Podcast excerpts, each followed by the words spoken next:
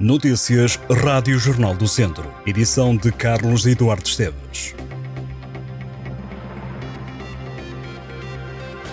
Este sábado, o Académico de Viseu tem deslocação marcada ao Estádio do Jamor, em Lisboa. Os academistas defrontam a Bessada em jogo a contar para a jornada 28 da Segunda Liga. O Tondela joga esta tarde contra o Trofense, na Trofa. Os Oriverdes começam a jogar quando forem duas da tarde. Jogo diz respeito à jornada 28 da Segunda Liga de Futebol. No handball, o Académico tem este sábado jogo importante na primeira divisão. Os academistas defrontam fora de casa o Adamaia. Quando forem 8 e meia da noite, joga-se a jornada 20 da primeira divisão de handball. A equipa masculina de handball da Academia de São Pedro do Sul joga este sábado para a segunda divisão. Os champedrenses vão jogar a Coimbra frente à Académica, também no handball, mas em Lamego e para a segunda divisão também. O Handball Clube de Lamego recebe o São Bernardo. Os jogos da Academia do Lamego dizem respeito à Zona 2 do segundo escalão do handball português. Hoje há jogo de futsal para o ABC de Nelas. Os genelenses jogam no pavilhão do Reguilas eh, de tiros para a jornada 9 da Série 1 de manutenção na segunda divisão. Em Hockey em Patins, destaque para o jogo deste sábado nas Termas de São Pedro do Sul. O Termas recebe o Valongo B para a jornada 20 da Zona Norte da segunda divisão de Hockey em Patins. A segunda edição do Movimento da Beira Run, Rota dos Penedos, vai realizar-se este domingo na freguesia de Liumil. A Rota dos Penedos inclui corridas jovens a partir das 9h30 da manhã e uma caminhada de 7 km e meio, marcada para as 10 da manhã. Está também agendada para as 10h30 a corrida para júniores, com um total de 5 km, e a de séniores e veteranos, com 12 km de percurso. A Rota dos Penedos decorre em simultâneo com a 19ª edição da Taça de Portugal de Corrida em Montanha e do terceiro Campeonato Distrital.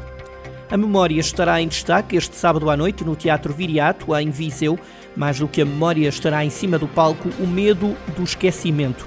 Sara Carinhas criou e vai interpretar o espetáculo Última Memória para ver este sábado a partir das nove da noite no Teatro Viriato, em Viseu. Catarina Furtado está também em Viseu esta noite. A apresentadora de televisão vai apresentar o desfile de moda do Palácio do Gelo. Será a forma de o centro comercial celebrar 15 anos de portas abertas. Uma noite animada e cheia de glamour que contará com Catarina Gouveia, Pedro Barroso e de muitos outros modelos a desfilar a coleção Primavera-Verão. A animação musical fica a cargo de Soraya Ramos.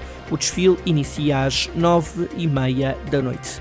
O Museu Municipal de Oliveira de Frades acolhe este sábado às nove e meia da noite um espetáculo de magia, humor e diversão de Bruno Santos. A iniciativa assinala o arranque da segunda edição do projeto municipal Aldeias Mágicas, que vai percorrer oito freguesias do Conselho de Oliveira de Frades.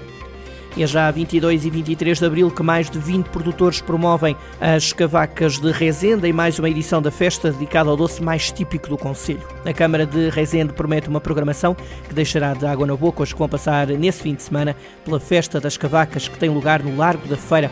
Ali vão estar à venda não só cavacas, o doce mais típico de Rezende, mas também outros produtos locais como vinhos, artesanato, licores e compotas. Durante os dois dias de festa haverá também animação com grupos de música popular, enquanto que os mais novos poderão contar com animação infantil. A Câmara de Rezende oferece transporte aos visitantes que queiram ir à festa das cavacas, sendo que os visitantes poderão deslocar-se ao Conselho por comboio, saindo na estação de Ermida, onde estarão disponíveis ligações rodoviárias gratuitas até ao centro da vila e no fim da festa farão o trajeto contrário. Castro Daire comemora os 40 anos do 25 de Abril com uma mostra de livros proibidos durante o Estado Novo e também com uma exposição sobre o Parlamento. A Biblioteca Municipal vai ser o palco das comemorações. O espaço recebe a partir da próxima quarta-feira a exposição Imagens do Parlamento Português, que aborda a evolução política do país, desde a implantação do liberalismo em 1820 até à atualidade, e também a história do Palácio de São Bento em Lisboa, que acolhe a Assembleia da República. A mostra ficará patente até o dia 31 de maio. Entre 24 e 30 de abril, a Biblioteca de Castro Daire vai também acolher Leitura Sem Voz. É uma mostra de livros proibidos pelos censores do Estado Novo.